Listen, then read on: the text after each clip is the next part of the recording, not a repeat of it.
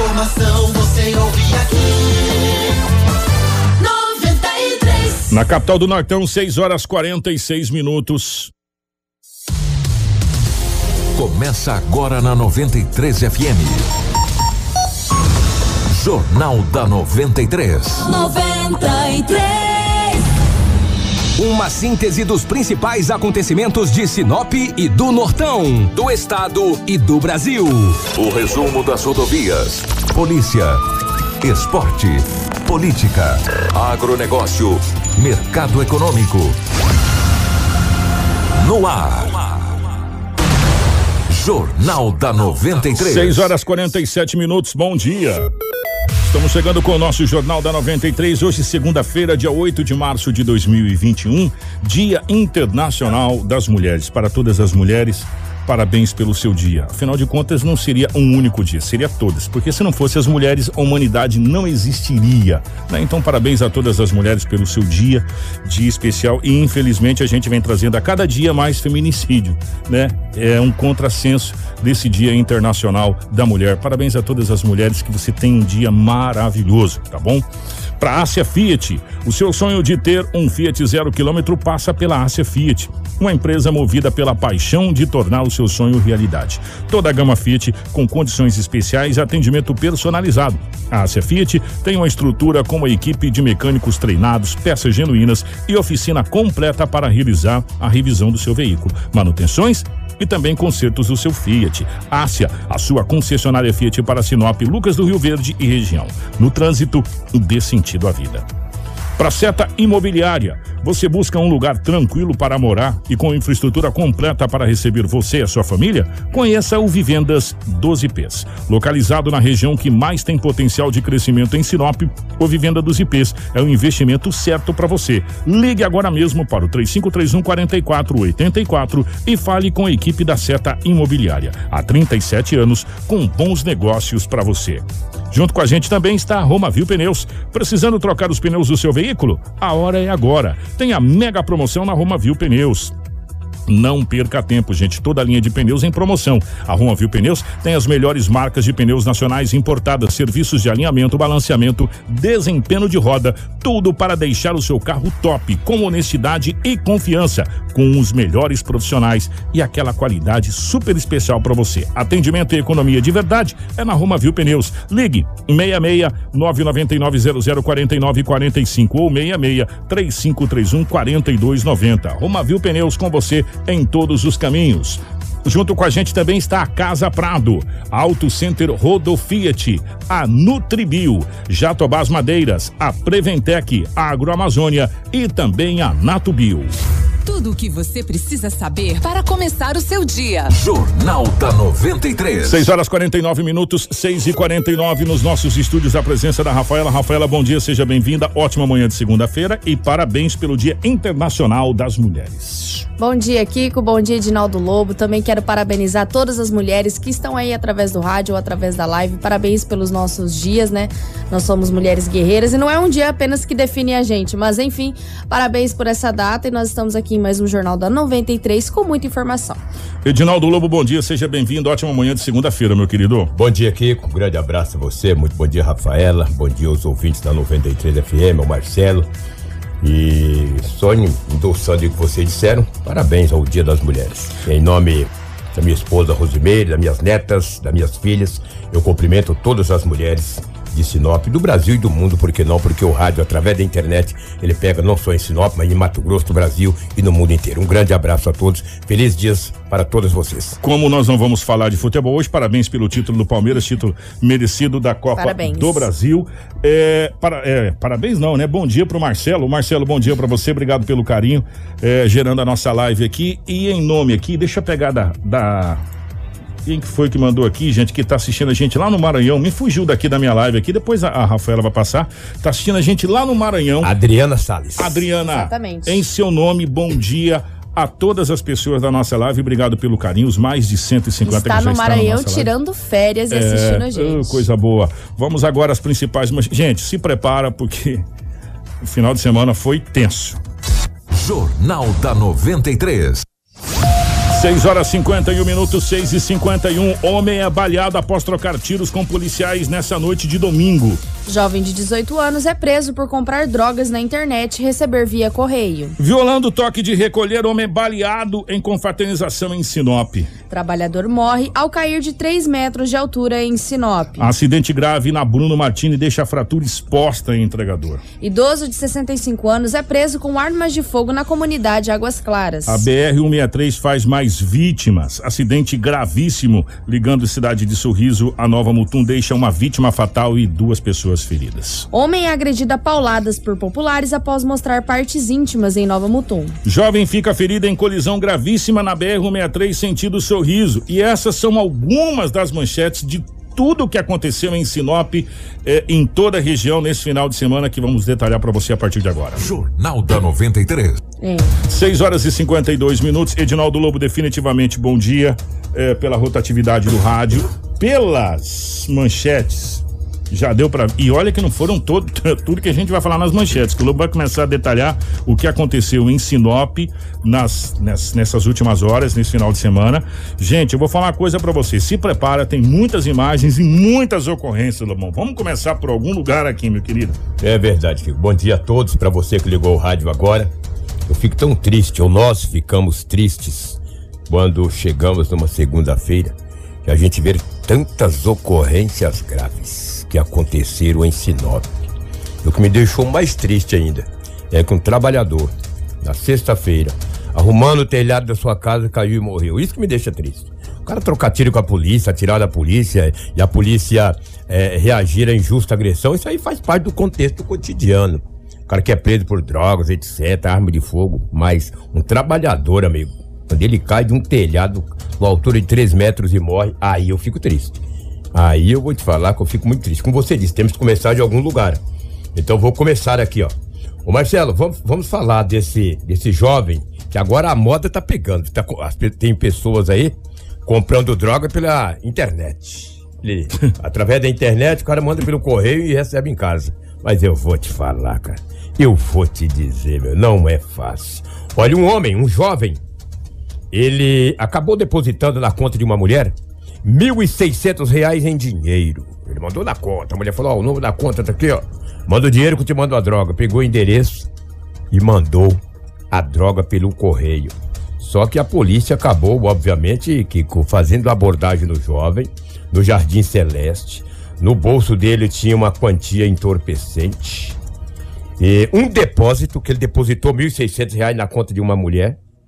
E dentro do guarda-roupa do mesmo tinha droga. Polícia perguntou, "Onde tu comprou essa droga? Falei, pode falar a verdade, comprei pela internet. Como pela internet? Falei, não, depositei o dinheiro, mandei a grana e a mulher mandou pra mim. Eu recebi em casa, sem muito trabalho. A polícia adentrou a residência, no guarda-roupa tinha mais entorpecente. Olha o que a polícia disse, que a polícia falou a reportagem desse, dessa nova modalidade de se comprar drogas. Pra mandar pelo correio. O correio chega lá, coitado do, do carteiro, né? Foi bate palma, tá entregando um pacote de entorpecente. Tá pegando essa Eu te- tá pegando esta onda. No- em Mato Grosso, em Sinop, é uma modalidade nova. Mas nos grandes centros eh, do nosso Brasil, em outros estados brasileiros, É comum. É, é comum, é comum. Eu é vou comum. lembrar um fato pra vocês, Ah. tem algumas coisas que a gente pode lembrar. Lembra que chegou recentemente, tempo atrás, uma encomenda em uma, em uma transportadora. Transportadora, é e aí o pessoal falou: peraí, esse negócio aqui não tá certo. Uhum. E aí chamaram a polícia, a polícia, aí tem que ter todo um registro, abriram e encontraram uma quantidade gigantesca de Sim, entorpecente. mas Você me lembram recordo, disso? me recordo. É. Numa empresa de ônibus, eu me recordo sim. Que coisa, impressionante. Olha o que a polícia falou, até o policial, ele ficou até, ele ficou, falou, rapaz, não sou acostumado a mexer com isso não. Traz a reportagem aí na 93 FM. O soldado Nunes fala com a gente. Primeiramente, gostaria de agradecer a sociedade aí que tem munido a Polícia Militar aí de informações. E hoje não foi diferente através de uma denúncia aí que tinha um indivíduo realizando tráfico de entorpecentes na região do Celeste. É, nesse instante acionamos a inteligência da polícia aí, que fez o monitoramento, visualizou esse indivíduo e em certo momento nos contatou para fazer a abordagem. Durante a abordagem, no mesmo, durante a busca pessoal, foi localizado alguns entorpecentes em seu bolso, bem como uma sacola que o mesmo portava. Em conversa com o mesmo, nos relatou que haveria mais entorpecentes na residência. Chegando até lá, realmente dentro do guarda-roupas lá foi localizado mais uma quantidade de entorpecente, juntamente com balanço de precisão também. O jovem já tem passagens pela polícia? Ele recém fez 8 anos, né? Segundo ele, quando era menor, teve algumas passagens, né? Mas de maior seria a primeira vez ainda. Ele alega o que, Nunes? Ah, ele alega que começou recentemente, né? A esse tipo de, é, de prática. E o curioso é que ele comprou esse entorpecente via internet, chegando pelos correios até a sua residência. Ele tem ligação com o crime organizado ou não? A princípio ele nega, né? A princípio ele nega, né? Mas é estranho porque é difícil algum tipo de entorpecente que não esteja relacionado ao tráfico, ao, à facção criminosa aqui em Sinop, né? Mas de acordo com ele, realmente tem um depósito também ali que a gente localizou, que ele relata que ele depositou 1.650 reais aí na conta de uma senhora, cujo é, o extrato está em mãos da polícia que vai ser relacionado ao boletim, que seria aí para saldar a dívida da, da droga que ele comprou, né? A gente já tinha ouvido falar disso, porém eu nunca tinha feito a prisão do indivíduo nesse, nesses modos, né? E ele relatou, mesmo que ele fez a compra aí via internet, é, tudo via internet aí, chegando até a sua residência aí pelos correios. A bandidagem sempre tenta, né, de uma forma ou outra, driblar o sistema, né? Mas a polícia militar vai estar em todos os cantos aí combatendo esse tipo de pessoal. Jornal da 93. Você sabe o que chama a atenção nesse fato? Primeiro, é o espanto da polícia de estar tá vendo essa modalidade crescer aqui na região. E segundo que é o seguinte, você já prestou atenção que quando compra um entorpecente, ele vem certinho, né? Quando você compra um produto, às vezes mesmo é legal, é, você recebe um tijolo, um coco, né? É verdade. Que Uma coisa. caixa vazia. Né? Uma caixa vazia, que coisa, né? Pelo menos nesse, nesse ponto aí, eles são honestos pra caramba, eles Verdade. entregam o produto. Chega a ser hilário, né? Chega a ser. Não, chega a ser hilário essa situação aí. Né? Chega a ser hilário. Agora, é uma modalidade que a gente está descobrindo agora, Lobo. A pergunta é. E, e claro, evidente que isso está acontecendo pela internet, mas antes não acontecia, né? É uma situação por quê? Porque é uma coisa que não era normal, né? Se a gente for, não, não era não, não é normal se receber é, drogas entorpecentes pelos correios, né? Em encomenda de correio, né? E agora, a cada dia que passa, é, a criminalidade tenta de todos os jeitos a fazer a distribuição, infelizmente. O que chama atenção no soldado é que é, uma das falas que ele diz é o seguinte: não tem mais droga aqui em Sinop que não seja faccionado. É, um fato, né? É um fato, né? Por quê? Porque toda droga que é apreendida, você pode prestar atenção, é da facção. É. Né? Pelo menos eles falam que Eles é, né? falam que é, é. verdade. Né? Ó, é da facção. É da A minha facção. não. Eu não conheço, é da Nada a ver, facção. Só tô vendendo. Só tô Eu vendendo, sou- é da só- facção. Eu só faço a logística. É, só faço né? a logística. Então, então, É minha é. comissão, meu Eu senhor. sou, sou comissionado. Sou comissionado. é, Eu exatamente. vendo X e recebo Y. É, exatamente. Você vê uma bela de uma cadeia. Agora, essa mulher também está enrolada, né? Porque a polícia tem o nome dela, sabe da onde que é, entendeu? E- E, ela receberá uma bela de uma visita hoje, com certeza. Se não for uma Hoje ou mais- laranja. É, se não for uma laranja, né? Se não for. Se, e que geralmente. Gente, vocês ficaram sabendo que os nossos CPFs vazaram aí, inclusive, É. talvez o meu, o seu, Lobo, o da Rafaela, o seu que tá ouvindo, deve ter vazado também. Vazou não sei quantos milhões de CPF aí. Cara, vai saber no nome de quem que tá essa conta. Verdade. É, uma pessoa pode ter sido usada como laranja, enfim, é uma situação bem complicada. Às vezes não tem né? nem culpa, né? Às vezes não tem nem culpa no cartório. Agora que a polícia tem que exatamente fazer esse rastreio e investigar, isso tem que fazer. É, eu, eu vejo aqui, ó, o Tiago Augusto. Ele diz: se as organizações sociais é, não se organizarem, logo o crime organizado vai fazer de Sinop uma cidade inviável para se viver. Mas eu ainda acredito nas nossas autoridades. Eu também acredito. Entre porque a- os criminosos e a polícia, eu ainda acredito que a polícia O- vai vencer o- essa queda de braço. a- a- o que a polícia, o que as forças policiais, aí eu vou, quando digo forças policiais de segurança, eu vou colocar todos os as forças, aí Polícia Civil, Polícia Militar, Polícia Federal, Corpo de Bombeiros, eh, enfim. PRF, PRF, o Guarda Municipal, tudo. O Gefron, que Isso. tiraram de circulação de entorpecente nesses últimos meses foi uma Não é coisa brincadeira. absurda. É. Ou seja, não é possível que eles não tenham sentido pelo menos um, uma, uma- um cutucão de agulha no Quarenta. bolso. Kiko, né? 40 dias é aproximadamente meio quilo. é meia, quilo, tonelada. meia tonelada. Não é possível que eles não tenham sentido um- um- uma a pegada forte do sistema de segurança. Agora, uma coisa é fato, Thiago. A gente precisa melhorar muito o nosso sistema de segurança, aumentar e ampliar muito. Se com essa, com essa quantidade de gente a gente já está fazendo esse estrago todo, imaginou se a gente simplesmente dobrasse, Lobo? Não Precisa Verdade. muito, não, só dobrar. É. O quanto a gente faria? Sem né? dúvida. Olha, não percam, daqui a pouco o homem troca tiro com a polícia, a polícia é revida. O jovem não resiste, não resistiu e veio a óbito. Daqui a pouco essa informação. Vamos falar. Nós não temos toque de recolher, mas esse negócio não era pra parar até 9 horas? Tudo tinha que estar fechado É? às 19, É. às 21 horas, né? Todo mundo em casa. Verdade. E aí a- o delivery até às 23 horas. Mas Verdade. não foi bem isso que aconteceu nesse final de semana? Não foi não, porque no Jardim eh, Dubai, um homem de 30 anos estava em uma confraternização. Ele estava lá confraternizando. Já era por volta da zero hora, com alguns amigos, lá no Jardim Dubai. De repente, alguém passou em um carro que ele não sabe e não o conhece e efetuou vários disparos contra esse homem de 30 anos. Cinco projéteis acertaram esse jovem no Ah, braço, abdômen. A bala pegou para todo lado. Os bombeiros foram acionados e encaminhou o homem até o Hospital Regional de Sinop. Ele, apesar de cinco projéteis terem acertado esse homem, ele ainda estava é, é, Consciente? consciente, conversando com a, poli com a polícia, com os bombeiros. E esse fato ocorreu no Jardim Dubai. O, o sargento Edivan, que atendeu essa ocorrência, falou a reportagem e traz mais informações. Então, chegou a vir um 93 ali no Jardim Dubai, um ferimento por arma de fogo. Ao chegarmos no local, deparamos com um jovem de 30 anos caído no chão com múltiplos ferimentos. Ele está consciente, porém tem vários ferimentos, tanto nos membros inferiores, nas pernas e nos braços, e o mais preocupante é o ferimento no abdômen.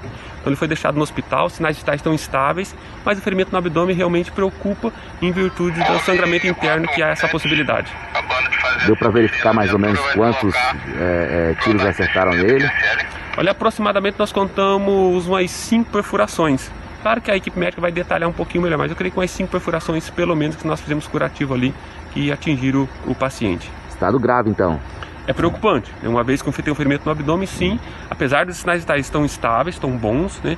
Mas o ferimento no abdômen, ele sempre é preocupante. Por, pode haver sangramento interno. Ele chegou a relatar alguma coisa? Não, ele não relatou. Ele falou que passou um veículo e ele estava na residência e alguém acabou atirando nele, mas ele não sabe precisar, não sabe se conhece as pessoas que estavam ali. Ele não relatou para a equipe do Corpo de Bombeiros o que teria acontecido de fato. Tudo o que você precisa saber para começar o seu dia. Jornal da 93. Pois é, cinco tiros, mano. Cinco tiros. O mais grave foi do abdômen. E o homem não sabe de onde veio as balas, rapaz. Vi tiro pra todo lado. Tiro e tiro. Acertaram o homem. Gente, toque de recolher é pra ficar em casa, ficar em festa e dá nisso aí. É uma pena, né? Fazer o quê? Fazer o quê? Paciência. É lamentável, né? O homem ainda continua internado. O estado de saúde não foi informado. Uma coisa é certa, ele ainda não veio a óbito, porque a Polícia Civil não recebeu nenhuma informação. Mas ele está lá. E a partir de hoje, a Polícia Civil passa a investigar para saber a motivação desta tentativa de homicídio contra esse homem de 30 anos de idade. O fato é que não atiraram pouco, não. Foram cinco tiros disparados, cinco tiros que. eh, Bom, cinco tiros que acertaram, Que ele, né? acertaram, é. Preciso saber quantos foi disparado. Cinco tiros que acertaram esse, esse rapaz aí. é, e agora ele tá internado em estado grave, né? É, Porque, segundo o bombeiro, um tiro acertou o abdômen, sempre é, preocupante a questão de hemorragia, essa coisa toda. Ou seja, foram lá realmente para disparar. né? É, para matá-lo, né? Ah. só que não obtiveram êxito. Olha o que me deixa triste aqui, com um homem, um trabalhador, um pai de família, morador do Recanto dos Pássaros, na sexta-feira à tarde ele foi arrumar o telhado da casa. Subiu no telhado. E não tinha todos os equipamentos que, de segurança. Ele escorregou e acabou caindo. Quando o bombeiro chegou no local, o bombeiro foi com muita rapidez até o Recanto dos Pássaros. O homem não reagia que ele não conseguia se movimentar não conseguia se movimentar, não se mexia. Foi encaminhado ao hospital regional, posteriormente não resistiu e veio a óbito. Quem falou a reportagem, falou com o Vavá, o sargento Basieiro do Corpo de Bombeiros. Ele traz as informações desse homem que caiu de um telhado na sexta-feira à tarde, ali no Recanto dos Pássaros, e lamentavelmente acabou tendo a sua vida ceifada. Então, chegou a solicitação via 93 que essa vítima havia caído de uma altura de aproximadamente uns 3 metros de altura. Chegando no local, a guarnição lhe parou com ele ao solo, estava inconsciente, com movimentos de bastante agitação. A gente fez a imobilização dele para transportar ao hospital regional para passar uma avaliação médica. Ah, Ele, ele não, não respondia certamente ali as informações conforme a guarnição pedia? Não, ele não respondia verbalmente às perguntas da guarnição e pela agitação dele provavelmente está com traumatismo craniano, né? Ele tem um ferimento no crânio, então devido à queda que ele sofreu, provavelmente está com traumatismo craniano. E infelizmente ele não tinha nenhum material de segurança, nenhum IPI, né?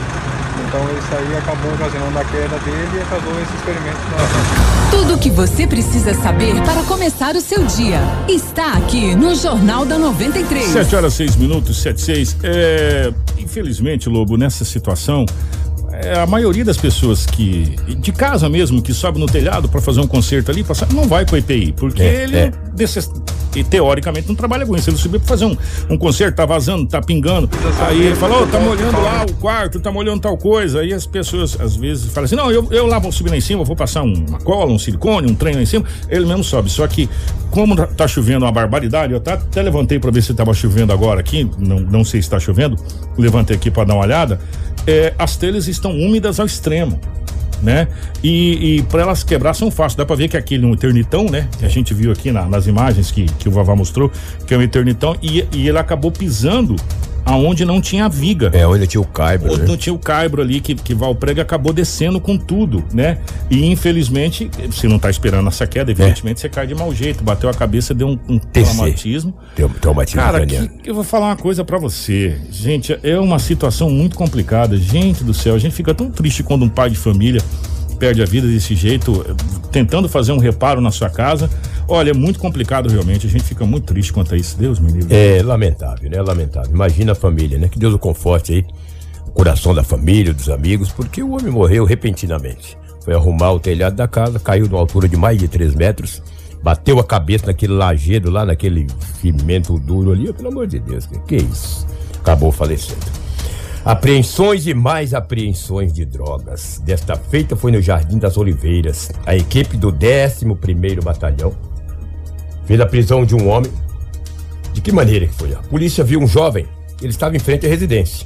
Quando ele avistou a polícia, ele evadiu-se do local, saiu de uma casa e a polícia o abordou. Com o mesmo, tinha uma quantia entorpecente. Mas ele estava com um odor de. Um odor de, de, de, de droga tão grande. A polícia falou: rapaz, e esse odor de droga aí, cara? Falou: ó, pra falar a verdade, senhor, eu tô embalando lá dentro de casa mim poder vender. Está o quê? Estou embalando. Quem está lá? Tem mais gente lá, estamos embalando. Não tinha mais jeito? A polícia foi, viu de onde que ele tinha saído, foi na casa. Chegou lá, tinha um rapaz embalando, rapaz, enrolando o trem pra poder vender. Mas eu vou te falar, rapaz. Cinco pessoas foram conduzidas. 900 gramas de entorpecente foi tirado de circulação. 800 reais em dinheiro trocado. E todas as pessoas que estavam na casa foram conduzidos para a Delegacia Municipal de Polícia Civil. Olha a história que o policial contou aí, ó. Eu vendo o boletim de ocorrência, velho, todo detalhadinho. O cara tava em frente da casa, correu. Tava um odor que ele tava embalando as mãos, tudo cheirando a maconha. A polícia falou, mas que odor de maconha é? Não, nós estamos enrolando lá o trem pra vender, velho. Já tá bem enroladinho, tá pronto. Quem que traz essa informação? Acho que é o Adams, né? O soldado Adams que traz essa informação aos amigos da 93 FM. Poxa, nossa guarnição daqui, Polícia Militar, como É, a guarnição estava em rondas no Jardim das Oliveiras, na Rua dos Cravos, e avistou o suspeito aí saindo de uma residência aí em atitude suspeita. Que o mesmo ao ver a guarnição aí, ele tentou desbaratinar aí, tomando um rumo ignorado, né? Aí, diante dos fatos, essa- nós fizemos a abordagem do mesmo, na qual estava exalando um forte odor, odor de maconha, e ao ser indagado sobre ah, por que, que ele estava com aquele cheiro de maconha, ele disse que estava preparando o produto para venda. E aí, como nós sabia da casa que ele tinha saído, nós retornamos à casa e fragamos um outro suspeito é, próximo a uma mesa, pesando um entorpecente e fazendo as embalagens para ser vendida. Aí, diante dos fatos, a gente traz todo mundo assim para ser averiguado a situação. Cinco ao todo, né?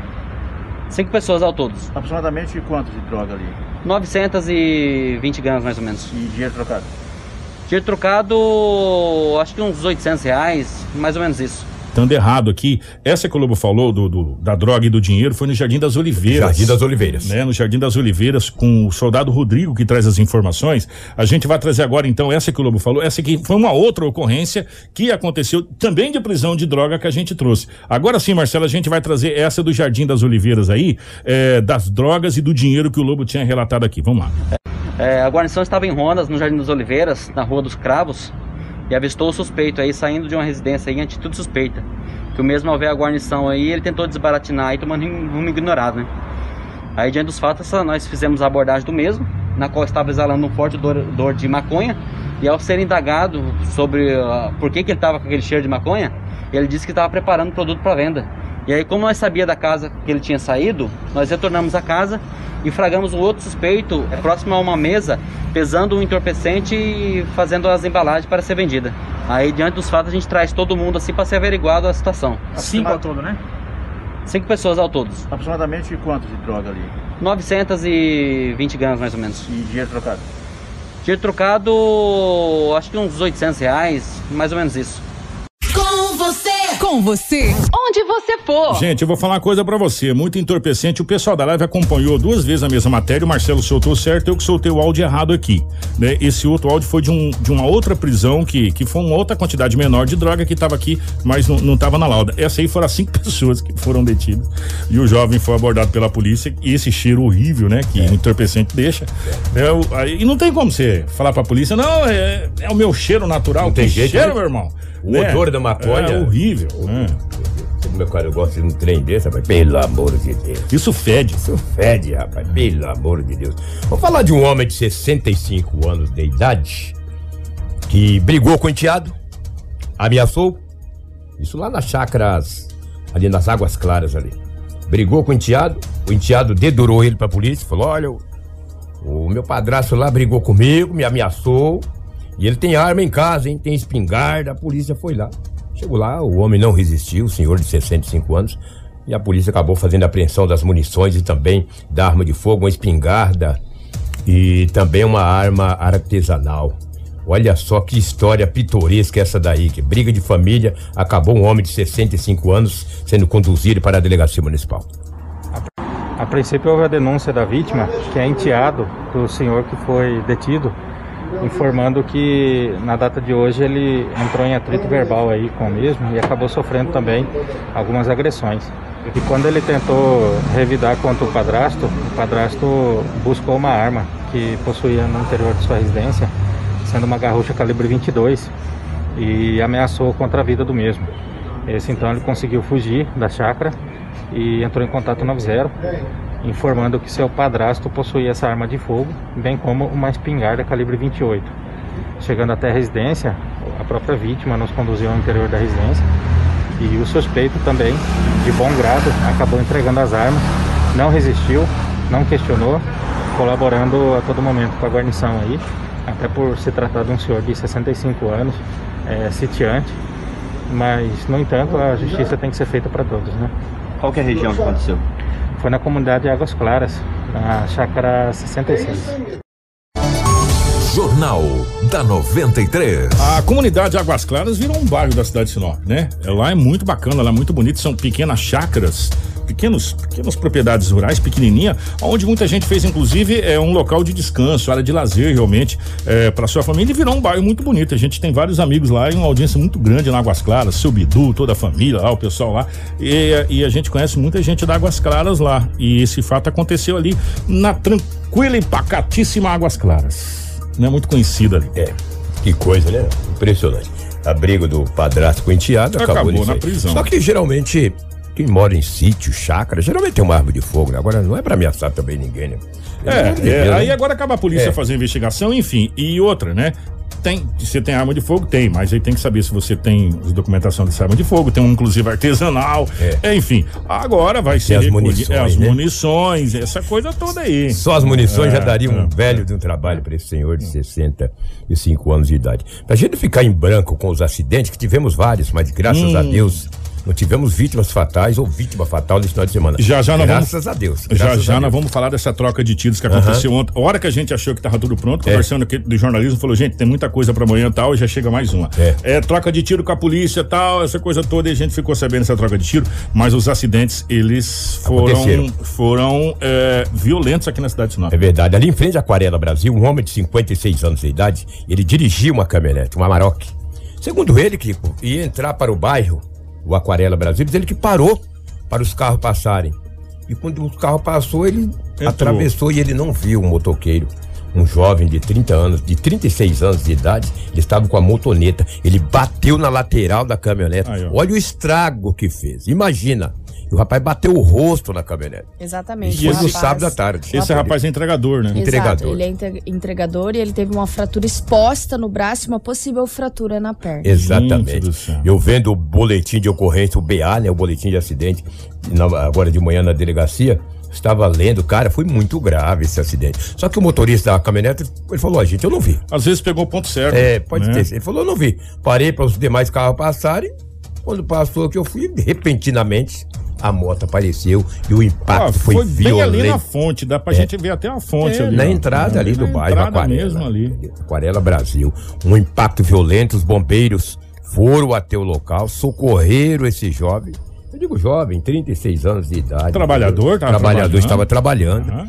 E a caminhonete praticamente parada aqui. Ela parou, quando os carros passaram, que ela foi atravessar o impacto. Olha que pancada, meu. Pegou bem na- na- no caroneiro ali, na porta, caroneiro. no meio da. Olha que pancada violenta, entendeu? Isso foi sábado à tarde. Aí o, o motorista da caminhonete ficou no local, acionou a PM, todos os procedimentos foram tomados e fazer o quê? No Mais um acidente. No horário que os deliveries Sim. estavam funcionando pra, a todo vapor, né? No sábado à Exatamente. tarde, essa coisa. Porque até meio-dia funcionou e depois aí o delivery É, trabalhou no, no decreto do governador, o restaurante foi até as 14, o supermercado até as 19. Mas muita gente preferiu É, ficar em casa. delivery, É, pra É, não correr risco. pra não nenhum. correr risco. É. Sem dúvida. E infelizmente esse, esse jovem aí é, acabou sofrendo esse acidente. Já que você falou do acidente, É. antes da gente trazer esse do da troca de tiro, eu queria que a Rafaela falasse desse acidente que aconteceu na BR-163. Ah, foi grave, não hein? da vítima, o, o outro, o, o de Sinop e a Sorriso aqui, não aquele que tem as vítimas, que você tem, são dois acidentes. O, eu queria que você passasse esse da BR-163, por favor, que a BR-163 eu vou falar uma coisa pra você. A gente pode fazer um livro da BR-163. Na, na realidade, não seria um livro, seria um obituário. Porque o que já foi de vidas nessa BR-163 e o que tem de pessoas que ficaram com sequelas da BR-163 é uma coisa absurda.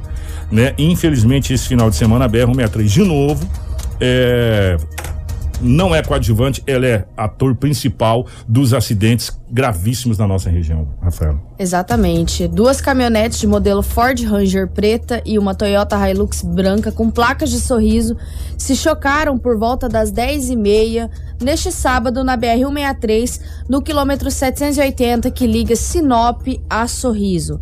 Três pessoas ficaram presas às ferragens e uma delas, uma mulher identificada como Elizabeth Rocha, de 40 anos, morreu no local presa às ferragens.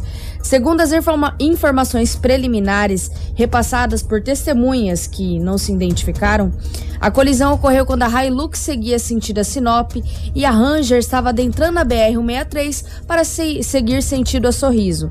Com a colisão frontal, o motorista e um passageiro da Ford Ranger ficaram levemente feridos e foram levados para o Hospital Regional de Sorriso. Já outra passageira, Elizabeth, que precisou de reanimação cardíaca, morreu no local. O condutor da Hilux, que estava sozinho no veículo, não se feriu e assinou o termo de recusa de encaminhamento médico. Segundo uma mulher, os ocupantes da Ranger estavam voltando de um assentamento. A pista ficou interditada por mais de duas horas para os procedimentos de perícia técnica e as causas do acidente vão ser estudadas ainda pela PRF e pela perícia. Gente, as imagens são fortíssimas. Essa, infelizmente, é a vítima fatal. Essa é Elizabeth, É, a de Elizabeth. 40 anos, Elizabeth Rocha, que, faleceu. foi vítima fatal neste acidente. Nós temos aquela imagem forte que mostra até aí, olha, o sangue no chão. Ela ficou presa entre as ferragens, precisou ali de atendimentos mesmo nas ferragens, mas infelizmente ela veio a óbito. Gente, o Marcelo, isso, olha a frente de uma das caminhonetas. Essa é a frente de uma das caminhonetas. É, agora mostra a Hilux, a outra caminhoneta, Marcela, aquela branca. É, olha só. A frente ficou totalmente Gente, destruída dos foi dois Um veículos. acidente violentíssimo na BR-163, Brutal, aonde, brutal. aonde mais uma vítima fatal. né? E, e a gente vê movimentos, movimentos, a gente vem falando, infelizmente, claro, evidente, que, que as notícias se sobrepõem. Né?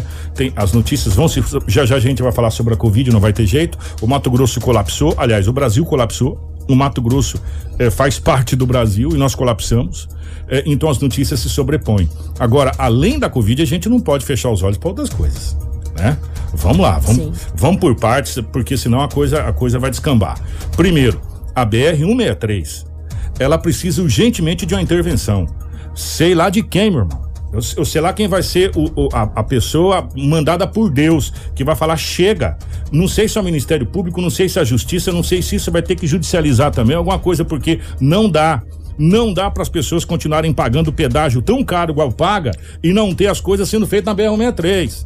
E todo dia a gente vinha aqui nos microfones da 93, os demais jornais da região norte do estado do Mato Grosso, de todas as cidades, noticiar a morte. E você pagando pedágio. Não são poucos os pedágios aqui, não. Isso aqui não é nada contra a Rota do Oeste, não é nada contra a empresa que tem a concessão, é contra o que não foi feito. Pode ser a mesma empresa? Pode, desde que faça o, o que está determinado no contrato, desde que faça a duplicação da BR-63. De novo eu te falo, se essa BR-63 tivesse duplicado, essas caminhonetas batiam de frente? Não. Não, nós não estaríamos aqui falando de um acidente aonde vitimou mais uma pessoa, vitimou cinco pessoas, né? Três pessoas, para ser mais exato, numa caminhonete e duas na outra, cinco ao todo, três pessoas, como é que Não, foram? é, Três foi- pessoas. exatamente. E uma vítima fatal, nós não estaríamos falando aqui. No máximo que teria acontecido um acidente de traseira. né? E, e- e, gente, é só você parar para analisar o que eu vou falar. Todo santo dia nós noticiávamos morte na BR-163 naquele trecho de Rondonópolis da Serra. Era todo santo dia quando não era duplicado. Vocês lembram disso? Todo santo dia. Duplicou aquele trecho.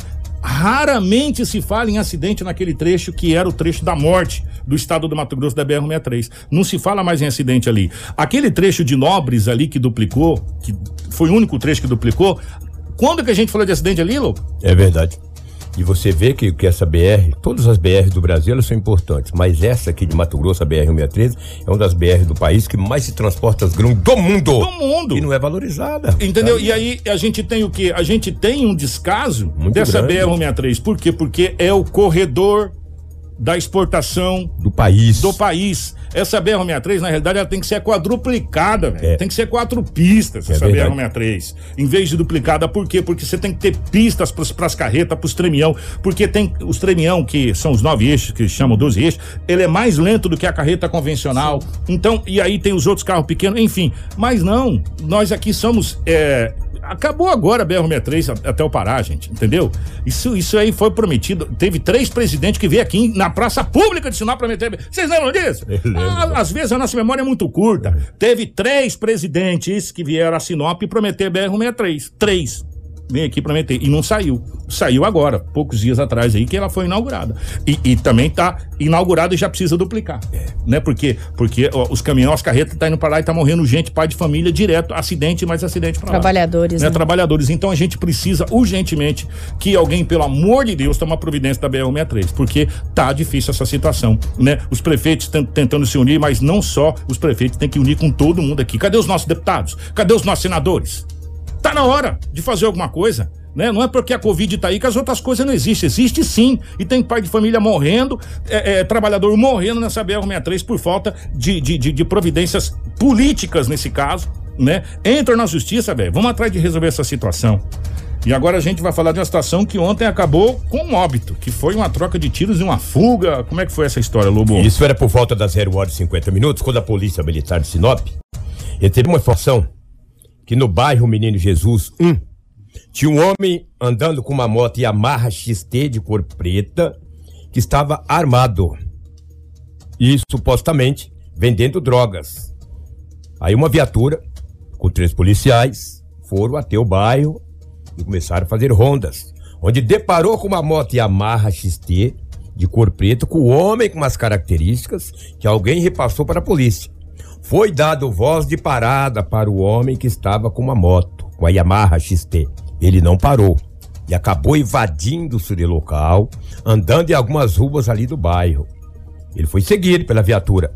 A todo instante, os policiais dando ordem de parada. Ele não parou. Ele abandonou a moto.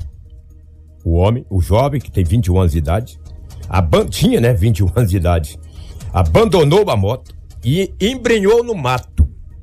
Embrenhou no mato, abandonando a moto. A, esta viatura que estava com essa guarnição pediu reforço. Explicou a situação que o homem até então, que a polícia tinha recebido a informação, que ele estava supostamente armado e vendendo drogas, estava com uma moto, foi dado voz de parada, ele não parou, evadiu-se do local e embreou no mato.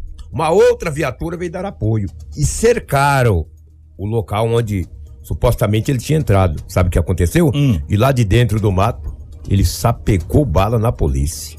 E a polícia do lado de Aí cá. a polícia revidou a injusta agressão. Sapecou bala pra dentro do mato. Exatamente. O homem que estava com um revólver calibre 32, com seis munições, efetuou disparos contra a polícia. A polícia revidou a injusta agressão desse homem que efetuou o disparo. De dentro do mato, a polícia atirou. O homem foi ferido. O jovem de 21 anos foi ferido. Após ser ferido, imediatamente a PM acionou os bombeiros, que encaminhou o jovem de 21 anos de idade, que foi identificado como Antônio Guilherme da Silva, de 21 anos. Ele não resistiu aos ferimentos e veio a óbito. Você tem a imagem da, da, da arma de fogo aí, ô Marcelo? Entendeu? Olha só o revólver. Rapaz, o cara vai enfrentar a polícia com 32, Kiko. A polícia é treinada, cara. É preparada. Tem arma ponto .40, meu. Que que é isso? Cara efetuou As Glock, de- né, que olha aí, chegaram Olha aí agora. o revólver que ele atirou na polícia. Esse revólver aí, ó. Olha lá, a bala deflagrada, tá vendo aí? ó? Efetuou os disparos contra os policiais. Aí a equipe da polícia não pensou duas vezes, falou, pô, vamos, o cara vai matar nós aqui, pô. De noite, quase uma hora da madrugada, era 0,50. Polícia revidou, o jovem foi baleado, não resistiu e, lamentavelmente, veio a óbito. Não é isso que a polícia queria, não, cara. O policial pediu pra ele parar aqui. Se ele para- para, meu amigo, para, tá com uma arma de Vai fogo. ser preso, vai ser conduzido e tal. Agora não vai levar entrar, tiro. não entrar no mato de lá de dentro do mato atirar na PM. Ah, vou dar um tiro de 32 Eles vão aqui. embora, E eles a vão- polícia vai embora, mas não vai mesmo, cara. Eles vão não- sair correndo. Ah, não vai. Eles vão ficar com medo de mim. Sai correndo. Vai ficar com medo de mim, vou dar um tirinho em 32 aqui, que a PM vai voltar. Ah, vai voltar. Que jeito, cara. A polícia é preparada para defender a sociedade. E preparada também quando alguém revidar contra eles, eles tomar todas as providências cabíveis e todos os procedimentos foram tomados. O boletim de ocorrência foi acionado, foi confeccionado, perdão. Hoje as informações que obtive que às 9 horas o Tenente Coronel Pedro concederá entrevista coletiva à imprensa para falar do caso. A gente fica triste, a polícia também não quer isso, Kiko. Ninguém quer matar ninguém. Só pediu pra parar, meu amigo, para, não parou. Entrou no mato, lá de dentro atirou na polícia. A polícia vai revidar. Isso é fato, não adianta. Tem algum, alguém falou dessa Tem- ocorrência? O bombeiro foi acionado, foi Bombeiro. feito todos os trâmites, o bombeiro foi acionado, fez o socorro eh, do mesmo no local. O, o- e a gente tem a fala do, do Ademar, né? Bombeiro, eh, que foi lá no local fazer o socorro da, desse rapaz. A gente teve acesso a ela num mato bem distante, bem complicado até para a gente fazer a verificação ali da vítima. E por ter esse difícil acesso, muito escuro, tivemos aí o apoio da TV onde estava clareando para a gente, porém a gente não conseguia observar muito bem como estava a vítima. E por essa razão a gente colocou ela na prancha rapidamente, levamos até a viatura onde a gente conseguiu verificar que ela estava em parada já. Através de perguntas ali para a polícia, eles informaram que estava mais ou menos cinco minutos, onde eles pararam de ver os sinais. E a gente continuou fazendo a massagem cardíaca até chegar no hospital e agora estão em procedimento. Ele reagiu de alguma forma ou continua inconsciente? Continua inconsciente até o presente momento. Informação com credibilidade e responsabilidade. Jornal da 93. E agora a confirmação que ele veio a óbito, né? Logo depois ele veio a óbito, que, que, que deu a entrada lá e foi confirmado. Então que ele não resistiu. Ele já entrou com parada, né? Os bombeiros veio fazendo massagem cardíaca, essa coisa toda. é, mas ele não resistiu e veio a óbito. É, a gente lamenta, né? A equipe do GAP. Isso. É, GAP muito tá aí. triste. Porque se tivesse parado, ah, É. tá errado, tá fazendo. Vai ser detido, vai ser conduzido pra polícia, mas não vai trocar tiro, não vai receber tiro. E um É, detalhe, que, que ele Hum. tinha uma sacola com 12 trouxas de substância análoga à pasta base de cocaína. E a moto era potente, né? É, a moto potente. Além dele estar com a- um revólver municiado, com seis munições, cinco intactas de uma deflagrada que ele atirou contra os policiais, ele tinha uma sacola com bastante entorpecente. A moto ele abandonou na beira da estrada, adentrou ao mato. Infelizmente, esse jovem não resistiu aos ferimentos. O- Triste, lamentável. Ô Lobo, mandar um abraço aqui Ah. pro meu amigo João de Barro. O João de Barro é um grande parceiro nosso da cidade de, de Tabaporã e ele acompanha a gente direto, né? Que ele faz esse trajeto Sinop, Tabaporã e tal, aquela coisa toda. Ele acaba de mandar aqui uma notícia muito triste pra nós. É, aconteceu agora há pouco na BR-63 um acidente ali no trevo do Camping. Pra variar, a, né? A MT-220, aquela MT que veio da cidade de Joara ali. Sim, né? ali é MT-220. É, a MT-220, moto e carro. É, os veículos ainda estão no local. A Rota do Oeste já havia socorrido a- as vítimas lá. Não sabemos quantas vítimas e qual estado, só que chegou essa informação. E vindo do João de Barro, informação muito confiável, que é um grande amigo taxista que sempre acompanha a gente, faz esse trajeto, está sempre acompanhando aqui o nosso Jornal da 93. Mais uma vez, e ali, ali termina a concessão da Rota do Oeste. É, né? ali mesmo. Ali termina a conce... começa ali e termina ali a concessão da Rota do Oeste. Começa aqui no, no Mato Grosso, que vai até a divisa com o Mato Grosso do Sul, lá a concessão da Rota do Oeste. Depois lá é outra outra empresa, né? E ali termina. Foi na concessão da Rota do Oeste que aconteceu esse acidente agora há pouco ali, é, próximo ao trevo ali da, do Camping Clube, infelizmente, só que nós não temos o estado é, de saúde das vítimas nesse momento. 7 horas e 30 minutos, mais alguma coisa? de- Não, é o que tínhamos aí de setor Quer dizer, policial. umas- tinha, né? É, É, senão é. eu vou ficar aqui até umas nove, né? Já tivemos acidentes, mais brigas, confusões, pé do vidro, olha, vou te- agressões, tá? Olha, vou te Pera aí, antes de você ir, por É. falar em pé do vidro, lá na cidade, presta atenção nesse. Gente, lá na cidade de Nova Mutum, tá acontecendo uns fatos pitorescos também em Nova Mutum. né, meu? Um abraço pros nossos amigos, meu amigo Ed Mota, lá do SBT O de Ed, Nova né? Mutum. Grande Ed, Ed. Mota, gran- grande parceiro nosso lá do SBT da cidade de Nova Mutum e toda, toda, os amigos de Nova Mutum. Tá acontecendo uns fatos pitorescos em Nova Mutum. Nesse caso, esse rapaz, ele resolveu mostrar suas partes íntimas, as suas genitálias. É, e acabou tomando uma camaçada de pau, é isso, Rafael? Exatamente. Populares deram uma sova em um homem de 34 anos por estar mostrando as partes íntimas para uma criança em Nova Mutum. Uma equipe da Força Tática e outra da Cavalaria da Polícia Militar foram acionadas na noite da sexta-feira, por volta das 21h15, para atender o espancamento na Rua das Mangueiras, bairro Bela Vista, em Nova Mutum. No local, as guarnições se depararam com um homem de 34 anos, com a cabeça toda ensanguentada, e alguns adolescentes e moradores que relataram aos policiais que ouviram gritos vindo da rua. E no momento em que foram ver o que estava acontecendo, se depararam com um grupo de jovens batendo com um pedaço de pau e desferindo chutes em um homem que já se encontrava caído no chão. Diante dos ferimentos, o Corpo de Bombeiros foi acionado e encaminhou o homem ao hospital e seu estado de saúde não informado. Um jovem de 19 anos relatou aos policiais que o homem havia mostrado suas partes íntimas e teria tentado aliciar uma menina que estava sentada em um banco da praça do Bela Vista, e que após tomar conhecimento do fato, o mesmo foi atrás do suspeito e o agrediu por ter tentado aliciar esta jovem. No momento em que os militares interrogavam a jovem, duas adolescentes se apresentaram à guarnição e confirmaram a história, afirmando que o suspeito realmente havia mostrado suas partes. Diante dos fatos, todos envolvidos, com exceção do homem que ficou sob os cuidados dos médicos no hospital, todos foram encaminhados para a Delegacia Judiciária Civil para as devidas providências. Por envolver adolescentes menores de, idade, menores de idade, o Conselho Tutelar foi acionado e compareceu na delegacia para acionar o caso. E nós temos uma sonora do Tenente Luiz Peçanha, que atendeu a ocorrência e traz mais detalhes. Primeiramente, nós fomos solicitados, né, via 190, é, sendo informados que uma pessoa estava sendo espancada aqui no bairro Bela Vista. Nisso, deslocamos para verificar a situação, né, onde primeiramente havia é, sido prestado socorro pelo Corpo de Bombeiros e o rapaz foi, foi levado para o hospital. É, nisso, as equipes de Força Tática e Cavalaria diligenciaram atrás dos suspeitos, sendo localizado no primeiro momento dois deles, né? e no segundo momento nós localizamos mais dois.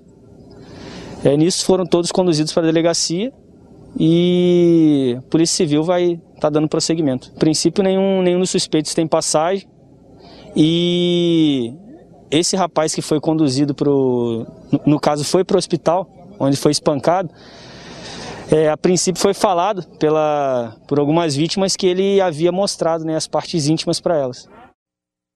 Tá aí, portanto, é, essa situação. Gente, eu vou falar uma coisa pra você. O Guarantã pegou no lombo dele, hein, O rapaz? Guarantã pegou no Só lombo o dele. Eu vou falar uma coisa pra você. É, ele tomou uma bela de uma sova. Que sova, o pau rachou no meio, Ele rapaz. tomou uma bela de uma sova. Você sabe o que que acontece, gente? É claro e evidente que isso, isso não é não é recomendado. Mas o povo chega um determinado momento, Lobo, que Está a no limite, né? paciência É. já tá acabando. É verdade mesmo. E esse tipo de situação é um tipo de situação que é, o povo não tem mais paciência, não. mais paciência. Entendeu? Não é o certo, mas a- É. o limite, né? O É. povo está no limite. No limite, né? Ainda mais quando um, um cidadão De 34 anos de idade. vai mostrar a parte com a criança. Com a criança. Né? O povo chega em um determinado momento que vai, o Guarantã vai comer no lombo No mesmo. lombo dele, dele. E esse rapaz aí. Teve foi sorte. Exatamente. Foi muita sorte de não ter sido pior. Exatamente. Que gostaria de agradecer ao Power Mix pelas imagens que nós estamos aqui reproduzindo em nossa live. Ó, gente, aconteceu um fato ontem que a gente ficou vendo essa situação. Eu falei, não pode. Não pode, não pode, não pode. Marcelo, eu queria que você mostrasse o primeiro vídeo dessa situação. Isso tá a nível nacional. Infelizmente, teve um óbito nessa história toda aqui, que vocês vão ver esse vídeo. O vídeo é impressionante. Isso aconteceu em Santa Catarina. É, essa, essa situação numa, numa estrada federal da cidade de Santa Catarina. Presta atenção. Normal, né? tem um cara pendurado na carreta, não tem? E na frente tem uma moto. Uma moto. Essa moto foi arrastada por mais de 30 quilômetros. Vou contar a história. É um casal.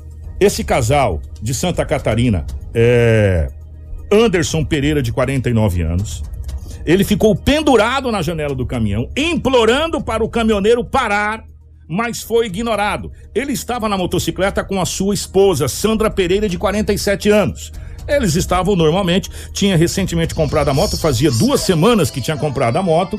E eles estavam ali porque nós estamos falando de Santa Catarina, é a parte litorânea de Santa Catarina, né? E a carreta pegou eles, esse foi o momento que os caras tirou o carreteiro de dentro da carreta e deram uma piaba, deram uma sova nesse carreteiro aí, ó. E o couro, a botina comeu, o chute comeu, o couro comeu. Resumo da ópera. A carreta atropelou literalmente a motocicleta, passou por cima da motocicleta. Na primeira pegada, a, a Sandra Pereira, de 47 anos, ficou no local, o caminhão passou por cima. Ela, ela veio a óbito. O marido dela ficou preso, porque a moto ficou presa debaixo da carreta, aquelas motos grande, potente, aquelas motonas grandes, ficou presa debaixo da carreta. Ele conseguiu, sabe-se lá como, escalar pelas lateral da, da carreta e subiu até a janela do motorista, pedindo pro motorista parar a carreta. O motorista andou mais de 30 quilômetros levando é, essa motocicleta. Se o Marcelo parar aí, você vai ver. É parece uma Harley. É, é uma das motocicletas grandes. A mulher, a esposa dele, trata-se de Sandra Pereira, de 47 anos, ela morreu. Esse rapaz, o Anderson Pereira, de 49 anos, depois foi atendido, ele teve alguns, é, alguns traumas, fraturas, só que na hora ali, aquela questão da adrenalina, tá vendo a moto na frente, a carreta arrastando, e o motorista não parava, o pessoal dando sinal de luz, parando. Resumo, ele foi, foi preso, ele foi preso, ele tá na penitenciária e foi constatado cocaína no seu organismo. Não, foi feito o bafômetro, não foi constatado nada e a, a perícia constatou que ele estava sob é, efeito de entorpecente, ou seja, é, análogo à cocaína. Aí agora vai ser feita toda a situação e ele está preso. Ele está na penitenciária. Ele foi preso em flagrante por dupla tentativa de homicídio qualificada porque não deu chance de defesa às vítimas. Ele estava sob efeito análogo à cocaína, é o que diz é, a reportagem. Gente, as imagens são impressionantes. E sabe-se lá que jeito que esse homem da motocicleta conseguiu Escalar. escalar para chegar na janela. E nisso a sua esposa já tinha ficado lá atrás, né, a 30 quilômetros para trás. É, ela foi socorrida, mas ela infelizmente não resistiu aos ferimentos e morreu. Que situação. Que situação. Gravíssima, né? Eu nunca vi uma coisa dessa. E, É e- e aí esse, esse homem chegou, relato dos policiais, ele queria morder os policiais, e- Ah, cara totalmente tá- fora de si. Totalmente fora de si, né? Totalmente fora de si. Ele tomou uma piaba ali do- dos populares ali, mais uma bela de uma piaba do pessoal três, ali. quatro populares, né? E não mais, depois juntou mais gente, é que a polícia chegou e, e conseguiu parar a situação e conseguiu fazer. Nesse momento a polícia faz a detenção do mesmo ali, ó. O cara tá até com uma corda pra amarrar, meu cara. Rapaz, cara tem até uma corda pra amarrar o cara, você é louco. E aí ele foi encaminhado pela, pela polícia, pela guarnição, e foi feito todo o boletim. Depois entrou a Polícia Federal, Rodoviária Federal, porque faz parte da, da, da, da, da concessão da BR, essa situação toda. Infelizmente, eh, isso aconteceu na cidade de Santa Catarina. A gente trouxe por quê? Porque, gente. Com repercussão matéria- nacional. Repercussão Fantástico ontem, a nível nacional, enfim, essa situação toda. Mais alguma coisa da região? Podemos. Nós temos várias coisas da região, mas pelo horário nós vamos Não vamos- passar porque nós temos que. Mas deixa eu só falar rapidinho que nós tivemos um acidente envolvendo dois veículos e Nova Guarantã que pegou fogo e deixou dois mortos. O marido. É, em Nova em Guarantã do Norte também que tacou fogo na esposa com álcool gel. Nossa. Um jovem que foi No atingido Dia das por Mulheres falar isso? Exatamente. Infelizmente, são casos que a gente tem que ainda presenciar, que a gente tem que relatar. Principalmente eu, como mulher, é muito triste vir falar isso no jornal. Um jovem que morreu ao cair num fosso de um armazém em Lucas do Rio Verde e também um jovem que morreu afogado em Guarantã do Norte. Guarantã do Norte, esse final de semana, foi bem triste. Nós vamos trazer essas aí amanhã. Nós vamos fazer um Exatamente. especial para trazer amanhã, porque agora nós vamos pro intervalo. Vai ser muito rápido. A gente já volta pra gente falar da situação da Covid, porque o estado do Mato Grosso colapsou. E se o estado do Mato Grosso colapsou, como disse o secretário de saúde ontem a nível nacional, está todo, ontem é, à noite nós ficamos trocando figurinha Rafael e eu no, no WhatsApp. Todos os sites de todos os jornais do Brasil colocam o Mato Grosso com 99% de todas as UTIs é, ocupada e 50 pessoas precisando de UTI, ou seja, colapsou. Né? E isso o próprio secretário disse, mas isso a gente fala rapidinho. Gente, ó, é muito rápido, é questão de dois minutinhos, nós estamos de volta com o Jornal da 93. Fica aí. Tudo o que você precisa saber para começar o seu dia. Jornal da 93. Jornal da 93. Em Sinop, 7 horas 45 minutos, 7h45, nós vamos com o balanço da Covid.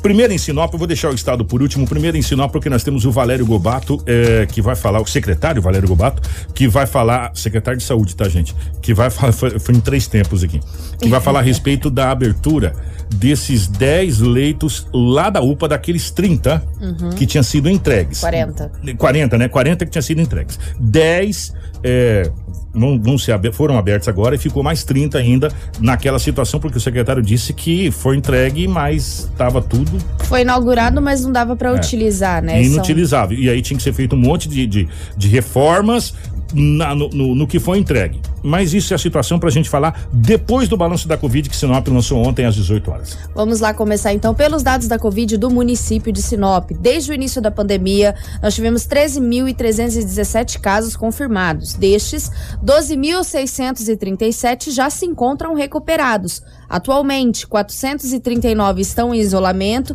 e nós chegamos à marca de 200 óbitos. Lembrando, desde o início da pandemia também. Estamos com 41 internações e 181 casos suspeitos. Destes, 175 estão em isolamento domiciliar e 6 se encontram internados. Nós estamos com dois óbitos em investigação. Leitos de UTI. Do Hospital Regional disponíveis, nós só temos apenas um e nós não temos nenhum leitos de enfermaria disponíveis no Hospital Regional para o tratamento da Covid-19. Ou seja, no hospital regional não tem leitos normais, não tem de enfermaria e UTI apenas uma disponível. O secretário Valério Gobato fala a respeito da inauguração desses 10 leitos lá na UPA, daqueles 40 que tinha sido entregue. Que Inaugurados no, foi a última ação do final do, Do mandato final da ex-prefeita é. Rosana Martinelli. Só que não entrou em operação. E aí nós perguntamos pro secretário por que, que não tinha entrado em operação e eles nos di- nos disse que precisava de uma grande reforma porque não tinha a mínima condição. Ajustes finais, que É. é, pelos 40 daria um valor de 100, aproximadamente 100 mil reais. Não tinha nem fossa, enfim, um monte de situação. E 10 entrou em operação, o secretário fala aqui. Vamos que nós temos 101% de lotação nas UTIs. Então, todas as UTIs do estado de Mato Grosso estão lotadas. E temos na fila em torno de 60, 65 pessoas hoje, neste domingo, e dessas mais de 50 já estão judicializados. E aí, é, nós estamos aqui nesse domingo fazendo todo um, uma adequação aqui na, na UPA, criando uma ala especificamente ala Covid, que é para fazer o atendimento dessas pessoas que estão com síndrome gripais. Nesta semana, é, aumentou mais de 50% os casos, é, casos graves, inclusive, né? E a ideia já é amanhã cedo estarmos com uma, um atendimento específico para a Covid dentro dessa, dessa unidade aqui, nessa ampliação, para que possamos é, atender com melhor qualidade e até porque a demanda aumentou muito, então não tem como a gente ficar é, atendendo todo mundo na ala antiga da, da UPA e por isso que nós estamos aqui fazendo todas as adequações com a nossa equipe técnica para que amanhã cedo já tenha esse atendimento aqui. A tenda foi uma situação que, quando tinha uma demanda pequena, ela atendia é, as nossas necessidades. Agora já não comporta mais. Nós tivemos nesse sábado 160, quase 170 pessoas atendidas. Nós precisamos fazer adequação de espaço físico para atender toda essa demanda. Inclusive, vamos verificar a possibilidade de algumas unidades também fazer um horário mais estendido, um aten- atendimento diferenciado, para que não sobrecarregue totalmente aqui a UPA. Secretário, para a gente finalizar, é, a sociedade cobra bastante sobre o tratamento precoce. Como que a Secretaria tem trabalhado essa situação, ah, disponibilizado esses medicamentos? sem, sem a Secretaria de Saúde colocou à disposição todos os medicamentos. É uma conduta médica e não há necessidade de ser liberado o kit Covid, todo aquele grupo de medicamentos. O médico que vai prescrever conforme ele achar interessante, é uma conduta entre o profissional médico e o paciente, e a Secretaria de Saúde disponibiliza eh, essa linha de medicamentos. É, lembrando que não há necessidade de você ter a confirmação através do exame de Covid. Se você está com sintoma e o médico resolve entender que tem que ser prescrito, ele pode fazer essa prescrição e o município ou a Secretaria de Saúde estará disponibilizando todos esses medicamentos. Jornal da 93. 7 horas e 50 minutos. Antes da Rafaela trazer os dados do Mato Grosso, eh, todos os sites e jornais do Brasil, eh, Estadão, Folha de São Paulo, eh, UOL, Terra, enfim, G1, eh, traz a notícia do Mato Grosso com colapso, porque o secretário de Saúde do Estado, ontem, o Gilberto Figueiredo, eh, deu a seguinte entrevista. O secretário de Estado de Mato Grosso, Gilberto Figueiredo, pediu socorro a lideranças de outros estados para que atendam os pacientes com Covid-19 que estão na fila de espera por unidade de terapia intensiva UTIs. Contudo, apesar da demanda, o pedido foi negado. Conforme divulgado, a ocupação das UTIs no estado supera a capacidade de 98%. Vamos arredondar, né? 99% das UTIs, fica faltando 0,4% para ocupação das UTIs e o Mato Grosso tem nesse momento 50 pessoas aguardando UTIs para serem internadas. Se nas contas que a gente fez bater corretamente tudo que bateu, nós temos quatro UTIs no estado todo. Pelas contas que a gente fez. 4 a 6. De 4 a 6 UTIs no estado todo. Vamos colocar nessa margem aí. De 4 a 6 UTIs no estado inteiro para 50 pessoas que estão na fila. E outros estados também estão colapsados. Não tem é, é, vagas em UTIs, ou seja, não pode receber ninguém do estado do Mato Grosso. Essa é a situação que o secretário de Estado, Gilberto Figueiredo, colocou ontem na, na entrevista que concedeu à imprensa. E agora a Rafaela vai trazer os números da Covid-19 divulgado pelo Estado. Exatamente. Vamos começar lá pelos dados da Covid do estado de Mato Grosso. Nas últimas 24 horas foram notificadas 356 novas confirmações de casos da Covid no estado. Dos 261.116 casos confirmados, 10.053 estão em isolamento domiciliar e 243.401 eh, já foram recuperados. Entre casos confirmados, suspeitos e descartados para a Covid-19, há 476 internações em UTIs públicas e 412 em enfermarias públicas. A taxa de ocupação está em 98,96% para UTIs adulto e em 49% para as enfermarias adultos. Só para reforçar aqui, falar de leitos, né? É, já peguei até uma, uma, uma, matéria do governo do estado, onde o Mauro Mendes relatou que em março do ano passado, quando a pandemia chegou no Mato Grosso, o estado tinha 124 UTIs contratadas pelo governo e hoje o estado financia 482. Trazendo esses dados de domingo, 476. Nós temos então seis leitos apenas sobrando. Isso se já não foram ocupados neste, neste meio tempo da divulgação dos dados, enquanto eu estou noticiando. Nesse, nesse tempo vocês. que a gente está falando aqui, é. e já não tenha mais. E nós atingimos, infelizmente, a casa de 6 mil óbitos no Mato Grosso. 7h54, eh, a gente vai encerrando o nosso jornal por aqui, mas na nossa programação você pode acompanhar tudo em rádio93fm.com.br ou você pode entrar em contato direto com o nosso eh, WhatsApp do jornalismo, 997 11 2467. 997 11 2467. Você pode sugerir pauta, você pode eh, tirar suas dúvidas nesse número aí, tá bom? O minha querida Rafaela, bom dia, obrigado. Ah, por falar em vacina, é, gente, assim, é, o governo está tentando comprar vacina, até a própria Assembleia Legislativa do Estado do Mato Grosso, através de seus deputados, destinaram verbas impositivas que eles têm direito uhum. de dinheiro para compra de vacina. Sabe qual é o problema? Não tem vacina para comprar. Gente, o problema é que vacina não se produz da noite pro dia. Então, Nós é, precisamos entender isso. O Estado está com dinheiro para comprar vacina, o governador tem o dinheiro, é, já foi autorizado pelo Supremo Tribunal Federal, a Assembleia Legislativa do Estado do Mato Grosso vai destinar verba da própria Assembleia para compra da vacina. É, prefeitos de, de localidades, inclusive o, a associação do nosso consórcio Telespires, também também já fez indicação, já uhum. fez pedido para compra de vacina. Nós, é, é, aquela, é aquela situação, você tem o dinheiro, mas não tem um produto. né? Não, eu pago mais caro. Você pode até pagar o dobro, mas não tem o produto. né? Igual o governador relatou, ele estava quase fechando para pedir 4 milhões de doses, né? Porém, o pessoal falou, "Não, eu consegui entregar 4 milhões até em setembro. Ele não, eu quero para março. Então, essa é a situação. Não tem eh, no mercado eh, eh, a vacina disponível. A saída é a vacina. Eh, todo mundo está com dinheiro para comprar, gente. É sério. O Mato Grosso tem dinheiro para comprar. Se somar tudo que a gente está tendo aqui, dá para imunizar praticamente 70% da população mato-grossense. 70% dá para ser imunizado. O problema é que não tem as vacinas para vender. É essa a dificuldade. Dinheiro eh, tem, não tem é o produto. Rafa, obrigado, minha querida. Obrigada, Kiko. Obrigada a todos os nossos ouvintes e telespectadores da live. E amanhã nós retornamos com mais um Jornal da 93 FM com muita informação para vocês. Ô Marcelo, obrigado na geração da live aqui dos estúdios da 93 FM, a toda essa equipe, a todas as mulheres, um parabéns pelo seu dia, Dia Internacional das, das Mulheres, em, em nome de toda a equipe de jornalismo. Todos os dias é o Dia das Mulheres na realidade. Grande abraço e já já a gente vem com o nosso Manhã 93, especial hoje para o Dia das Mulheres. Tudo o que você precisa saber para começar o seu dia. Jornal da 93.